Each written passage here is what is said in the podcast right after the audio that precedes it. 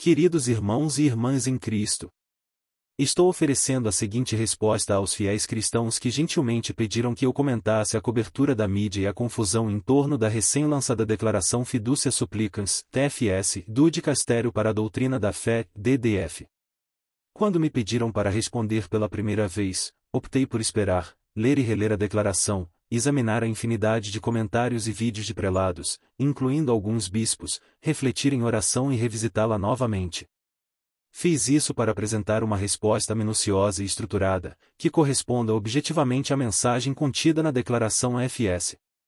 Na medida em que a vocação e o dever do teólogo exigem que ele investigue e explique a doutrina da fé e preserve o sagrado depósito da revelação, examine-o mais profundamente, explique, ensine e defenda-o para o serviço do povo de Deus e para a salvação de todo o mundo, apresento a seguinte resposta. Doutrina cristã imutável.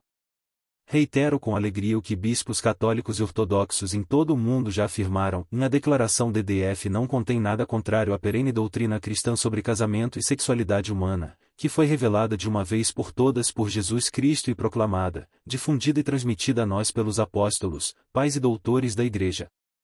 Em suma, a declaração não é herética, como afirmam erroneamente aqueles que não estão familiarizados com a teologia, mas é um desenvolvimento da disciplina da Igreja, a não da doutrina.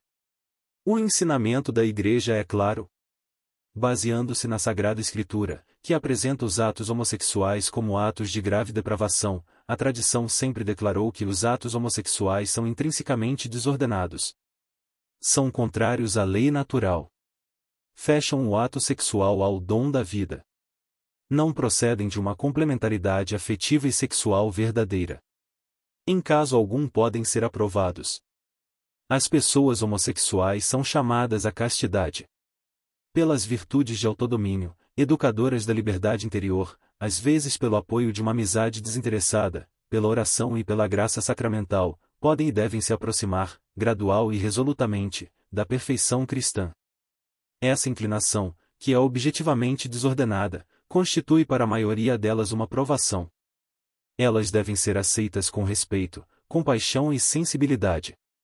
Todos os sinais de discriminação injusta a seu respeito devem ser evitados. Essas pessoas são chamadas a cumprir a vontade de Deus em suas vidas, e se forem cristãs, a unir ao sacrifício da cruz do Senhor as dificuldades que podem encontrar em sua condição.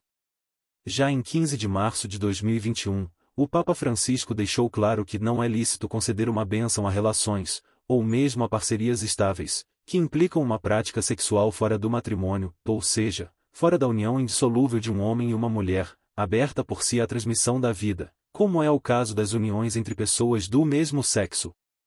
A Igreja, e declara ilícita toda forma de bênção que tenda a reconhecer suas uniões. Deus abençoa o ser humano pecador para que reconheça que é parte de seu desígnio de amor e se deixe transformar por ele. De fato, ele aceita-nos como somos, mas nunca nos deixa como somos, e a Igreja não dispõe, nem pode dispor, do poder de abençoar uniões de pessoas do mesmo sexo no sentido acima indicado. A Declaração FS de 2023 reitera esse ensinamento ao afirmar que a Igreja não tem o poder de conferir uma bênção litúrgica a casais irregulares ou do mesmo sexo. Ponto. Se os ministros optarem por abençoar esses indivíduos com atração pelo mesmo sexo, é imperativo que o façam de maneira não litúrgica usando formas ou palavras que não transmitam uma concepção errônea do matrimônio, pois eles aqueles que estão sendo abençoados podem estar em uma união que não pode ser comparada de forma alguma. Um casamento. A declaração FS é uma resposta com um objetivo, uma natureza, propósito e escopo específicos.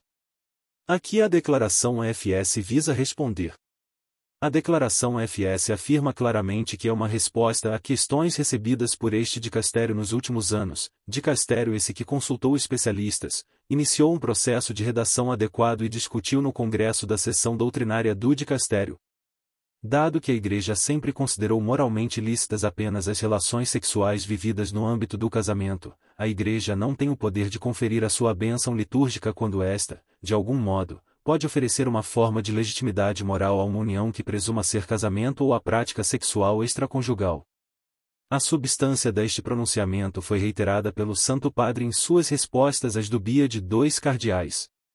Qual é o objetivo da FS? O objetivo da declaração é amar o pecador, sem tolerar o pecado, que está resumido nas Escrituras, procurai convencer os hesitantes, 23 a outros procurai salvar, arrancando-os ao fogo, de outros ainda tende misericórdia, mas com temor, aborrecendo a própria veste manchada pela carne. Judas 1, 22, 23 Qual é a natureza da FS? A natureza da declaração nem sempre, tampouco em todas as circunstâncias, é vinculante aos pastores, por não ser a norma, TFS, N32 e depender da discrição do sacerdote à luz das condições existentes, por exemplo, leis civis, a decisão da Conferência Episcopal, um pedido para legitimar uma união intrínseca e objetivamente desordenada. FS afirma que o discernimento prudente paternal dos ministros ordenados são qualidades necessárias para determinar se devem ou não concedê-la.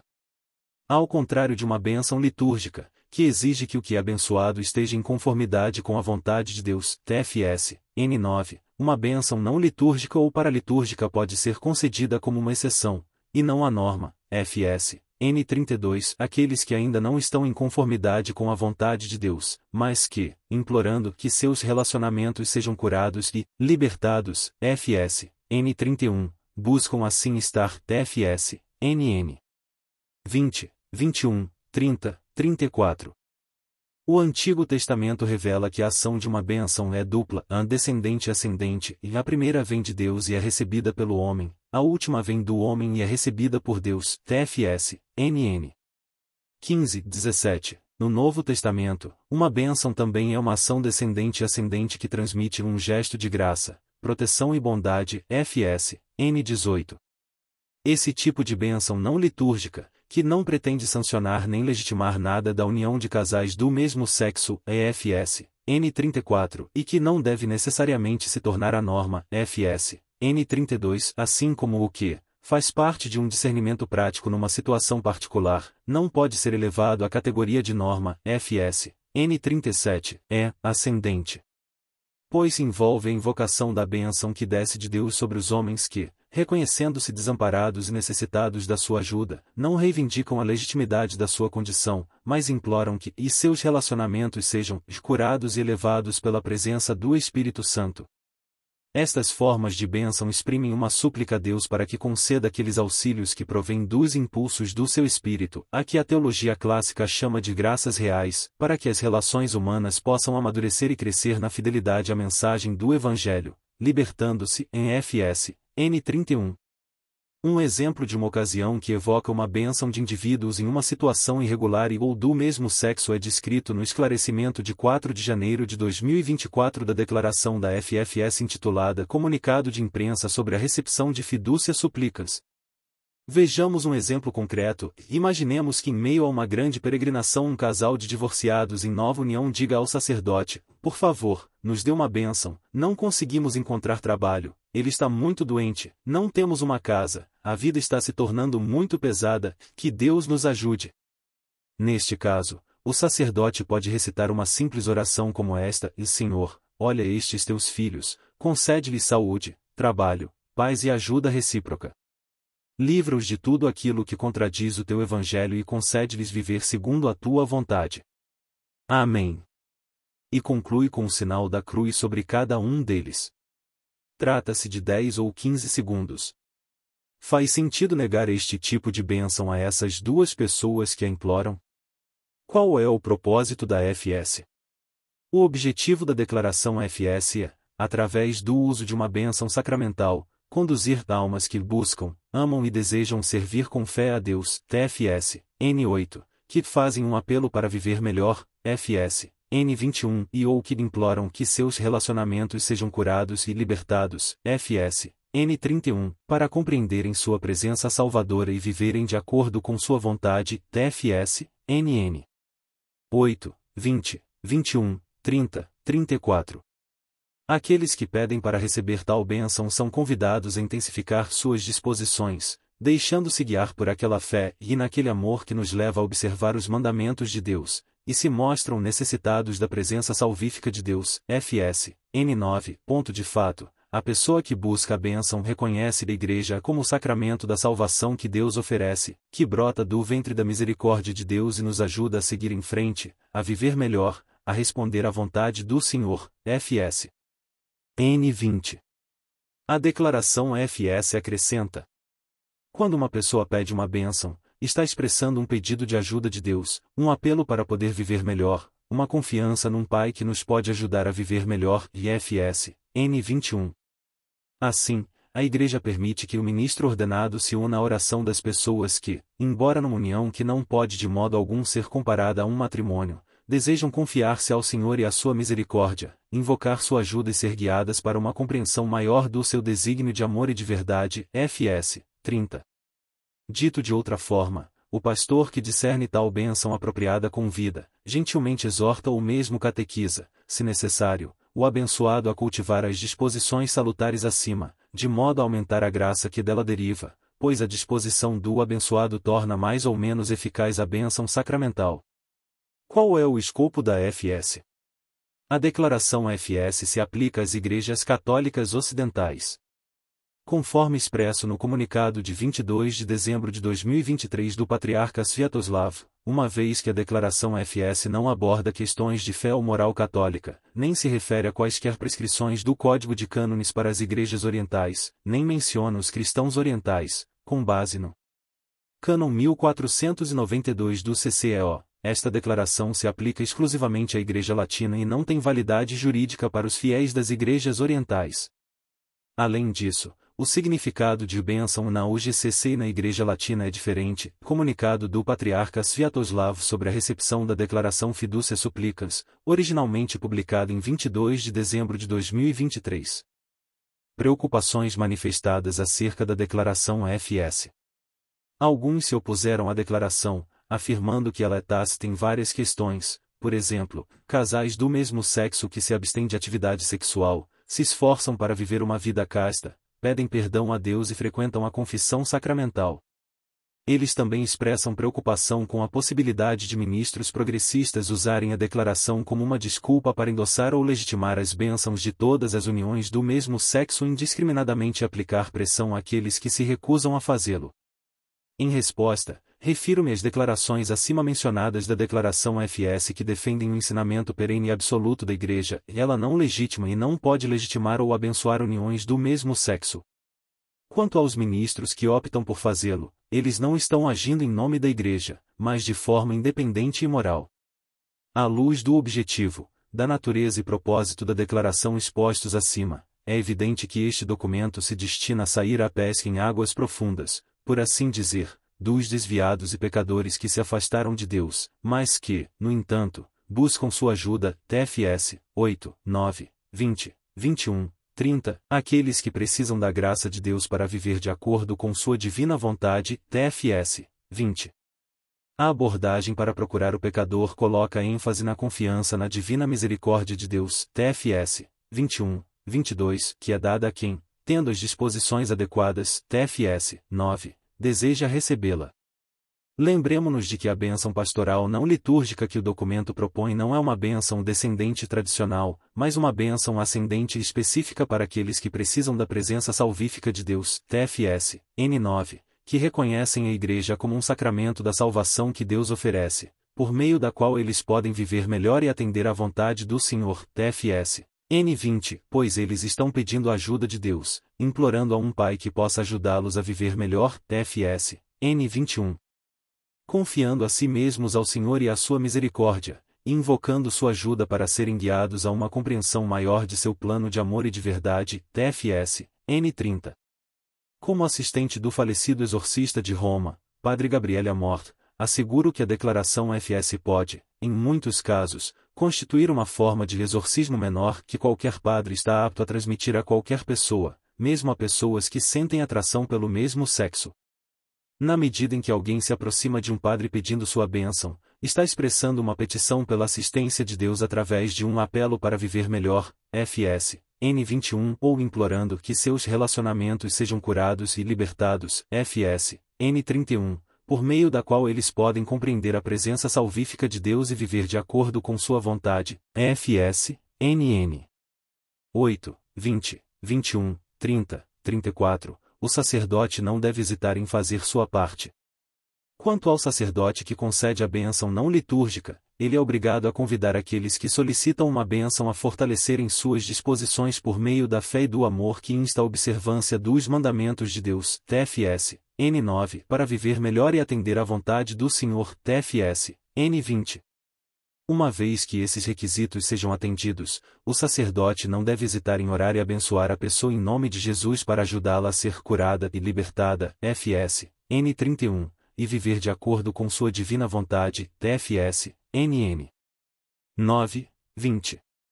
Estou convencido de que todos os hierarcas que se opuseram de forma pública e ruidosa a esta declaração não leram nem compreenderam adequadamente seu conteúdo teológico que eu, no entanto, um simples pároco e teólogo credenciado pela Igreja para explicar seus documentos, compartilho com vocês.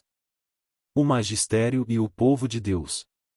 Em todas as épocas, o Espírito Santo distribui múltiplas graças de acordo com a mudança dos tempos e das estações, e com as necessidades e os desafios do povo de Deus. Ele faz isso particularmente através dos sacramentos, seus dons e graças, e através da verdade comunicada pelo ofício de ensino da Igreja, comumente conhecido como magistério. O magistério se estende do romano pontífice aos bispos em comunhão com ele, que sempre consultam seus teólogos qualificados, todos os quais estão vinculados pelo sensus fidei, apreciação sobrenatural da fé da Igreja desde de tempos anteriores. Todos eles têm suas respectivas funções, os bispos protegem a revelação divina e os teólogos investigam e explicam a doutrina da fé. Na medida em que o colégio dos bispos é chamado a permanecer em comunhão com o sucessor de Pedro, o próprio sumo pontífice que é o chefe desse colégio, as decisões dos pontífices sobre fé, moral, disciplina da igreja e governança devem ser respeitadas, mesmo que essas decisões possam ser desagradáveis para alguns. Para fins de brevidade, ofereço um exemplo de decisões papais que não obtiveram o apoio de todos os bispos e que sofreram resistência por parte de alguns prelados e leigos. Considere o encontro ecumênico no Dia Mundial de Oração pela Paz em Assis, que levou a mídia católica de extrema-direita, incluindo prelados e leigos, a condenar o evento como blasfemo e escandaloso. Este evento espiritualmente bem-sucedido foi assistido em três ocasiões distintas, respectivamente, por São João Paulo II em 27 de outubro de 1986, o Papa Bento XVI em 27 de outubro de 2011 e o Papa Francisco em 20 de setembro de 2016. Infelizmente, o Papa João Paulo II e o Papa Francisco foram vítimas de calúnias impiedosas da mídia de extrema-direita. Mídia em inglês. Site One Peter 5, recordando o sacrilégio de Assis. Site Novus Ordo Watch, João Paulo II. Apóstata. Mídia em francês. Site vaticancatholique.com, A apostasia de João Paulo II em Assis. Site Leis do Quimos, a prostituta ecumênica. Agora considere mais duas decisões de pontífices que não obtiveram o apoio de todos os bispos e que sofreram resistência por parte de alguns prelados e leigos do lado oposto do espectro, o lado progressista, a Carta Encíclica Humanae Vitae, de São Paulo VI, que proíbe a contracepção, e a Carta Apostólica Ordinatio Sacerdotalis, de São João Paulo II, que proíbe o sacerdócio de mulheres provocaram o desdém e a oposição, desta vez, da mídia católica de extrema esquerda.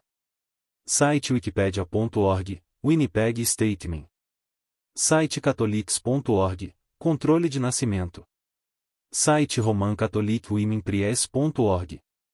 Site womenordination.org.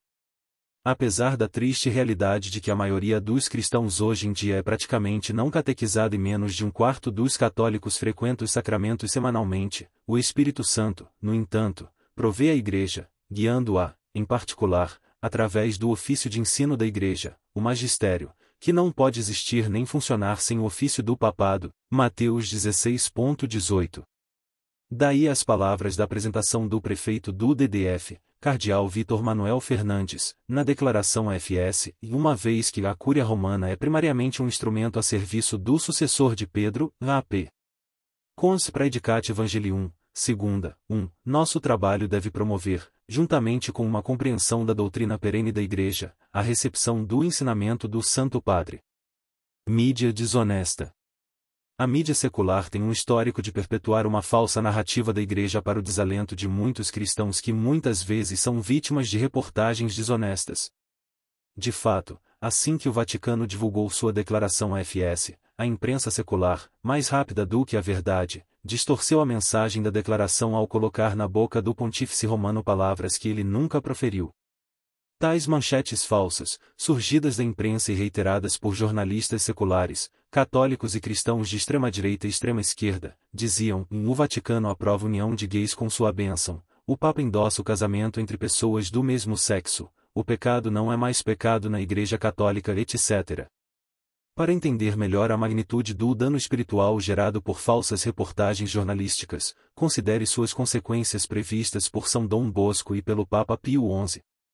Em 1862, Dom Bosco viu em visão mística as forças malignas de toda uma frota inimiga engajada na batalha contra a Igreja, que buscava afundá-la, junto com o romano pontífice que estava ao seu leme, usando como armas livros e panfletos as mídias sociais dos dias de São Dom Bosco.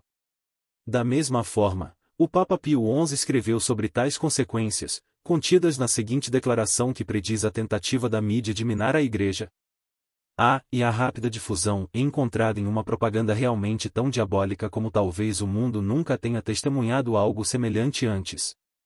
É dirigida a partir de um centro comum. É astutamente adaptada às diferentes condições de diversos povos. Tem à sua disposição grandes recursos financeiros, organizações gigantescas, congressos internacionais e inúmeros trabalhadores capacitados. Faz uso de panfletos e resenhas, do cinema, teatro e rádio, de escolas e até mesmo universidades. Um e fator poderoso é a conspiração do silêncio por parte de um grande setor da imprensa não católica do mundo. Este silêncio é e favorecido por várias forças ocultas que há muito tempo têm trabalhado para a derrubada da ordem social cristã. Quando os apóstolos perguntaram ao Salvador por que eles foram incapazes de expulsar o espírito maligno de um endemoninhado, Nosso Senhor respondeu: somente oração e jejum podem expulsar esse tipo de demônio. Assim, também, o mal que hoje atormenta a humanidade só pode ser vencido por uma santa cruzada mundial de oração e penitência e encíclica Divini Redemptoris, Livraria Editrice Vaticana, 1937. É certo que o dano da mídia é, em parte, resultado da reportagem desonesta dos jornalistas que, por causa de seu desprezo por toda a religião institucionalizada ou sua ânsia para encontrar ocasião para condenar o Papa e a Igreja, tem pouca fluência na terminologia teológica dos documentos da Igreja, sem a qual não se pode interpretar e transmitir efetivamente seu significado pretendido.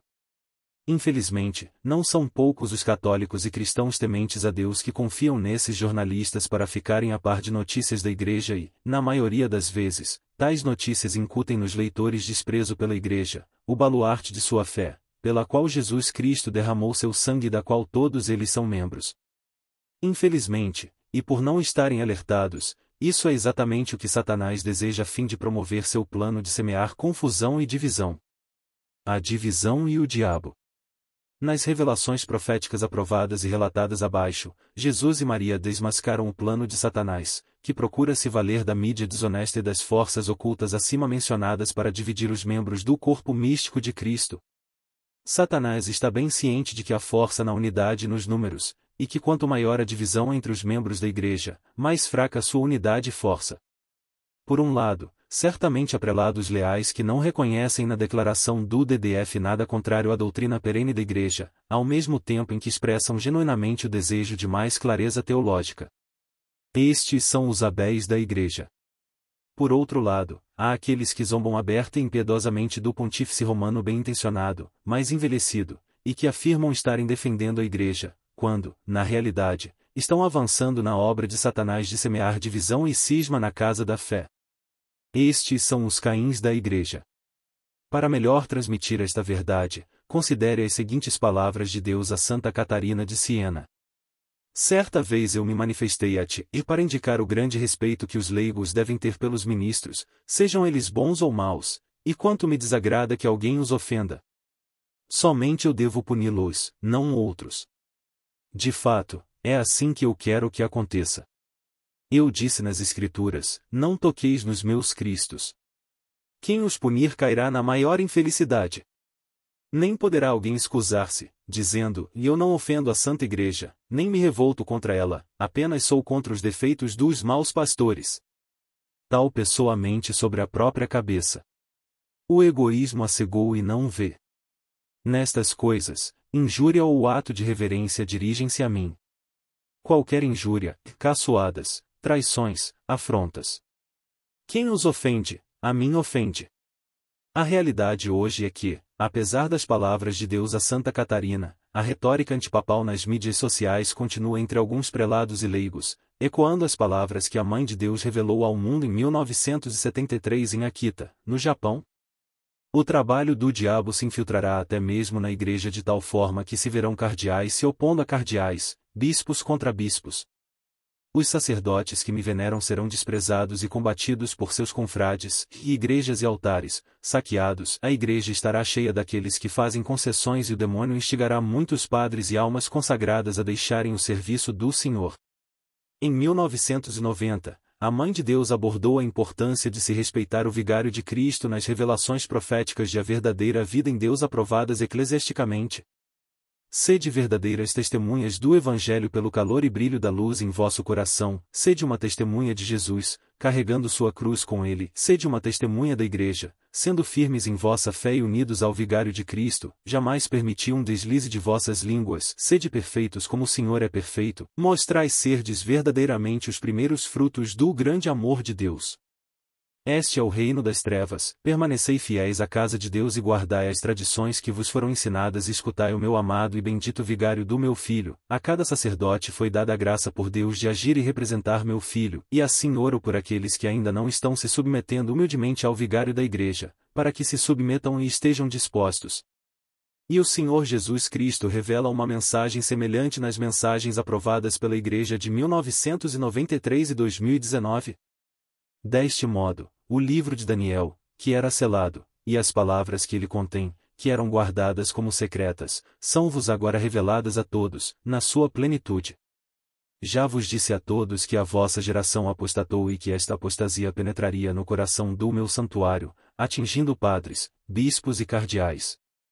Como vês, minha filha, eu falo desses apóstatas que estão prestes a trair a minha igreja e que se opõem àquele que eu mesmo escolhi, o vigário de minha igreja, o qual detém a sua rebelião, nota, e alusão a 2 Tessalonicenses 2,7, mas foi dito que, nos vossos tempos, Satanás tentaria destruir tudo o que é bom e se lançaria na pista daqueles mesmos que eu vos envio com os meus apelos misericordiosos que bem teriam podido salvar-vos. Eu te dou minha paz, não te perturbes com essas pequenas almas, reza por elas, lembro-te que quem quer que tenha se comprometido a me seguir e tenta viver devotadamente a mim está sujeito a ser atacado. Se essas pequenas almas não quiserem ouvir, nunca aprenderão, ser paciente na oração, firme e disposta a continuar aprendendo com a sabedoria, cuidado com as fofocas, cuidado com aqueles que condenam e julgam o Papa, são falastrões que congratulam a si mesmos e uns aos outros quando falam mal do Papa, deixam-se enganar por suas próprias reflexões, acabam perdendo o controle, comportando-se mal, minha igreja sempre defenderá a verdade e a preservará, e então, aquele que condena o vigário da minha Igreja não pode ser meu discípulo, falta-lhes humildade. Tua tarefa lhe é consolar meu povo contando-lhes sobre a maravilhosa obra que preparei para esta geração apóstata. Minha mensagem fala ao coração deles, é uma luz em seu caminho, é a sabedoria entrando em seu coração e o conhecimento de Deus se torna um prazer em sua vida. Meu novo cântico, escrito e cantado por vosso Criador e Rei, concede vitória à minha criação, Aqueles que se alegram em provar o meu novo cântico me aclamarão com panegíricos em seus lábios, louvando meu nome, e aprenderão que minhas obras de misericórdia contêm soberania, soberania eterna que perdura por todos os séculos. O dom que te foi dado é dado pelo Espírito, para suportares todas as provações e dificuldades por minha causa, para fazeres um chamado à santidade e seres um dos pilares, uma das cariátides que apoiam minha igreja, para seres minha mensageira e testemunhares com poder a muitas nações, Conclusão. Espero que este artigo possa ajudá-los a aprofundar seu amor por Cristo, o noivo, e pela Igreja, sua noiva, pela qual ele derramou seu preciosíssimo sangue da qual todos vocês são membros. Eu os encorajo a estar em paz e a não temer nada, mas a confiar no Senhor, pois este é o conselho do próprio Jesus, João 14, 27, Lucas 8, 50. Jesus e sua mãe inseparável estão sempre aqui para guiá-lo e lembrá-lo de que as portas do inferno não prevalecerão sobre a igreja. Mateus 16, 18. Esforcemo-nos neste ano novo para nos afastarmos de tudo que nos distrai e nos comprometermos com uma vida de oração diária firme, com a recepção semanal da Eucaristia, com a confissão bimestral e com as obras de misericórdia espirituais e corporais. Que Deus e Maria tragam-no para viver em sua graça e em sua divina vontade, e que Deus Todo-Poderoso o abençoe. Nos comprole pia, benedicat Virgo Maria. Em Cristo. Padre. J. L. Anuzi, STL, STH.D. 5 de janeiro de 2024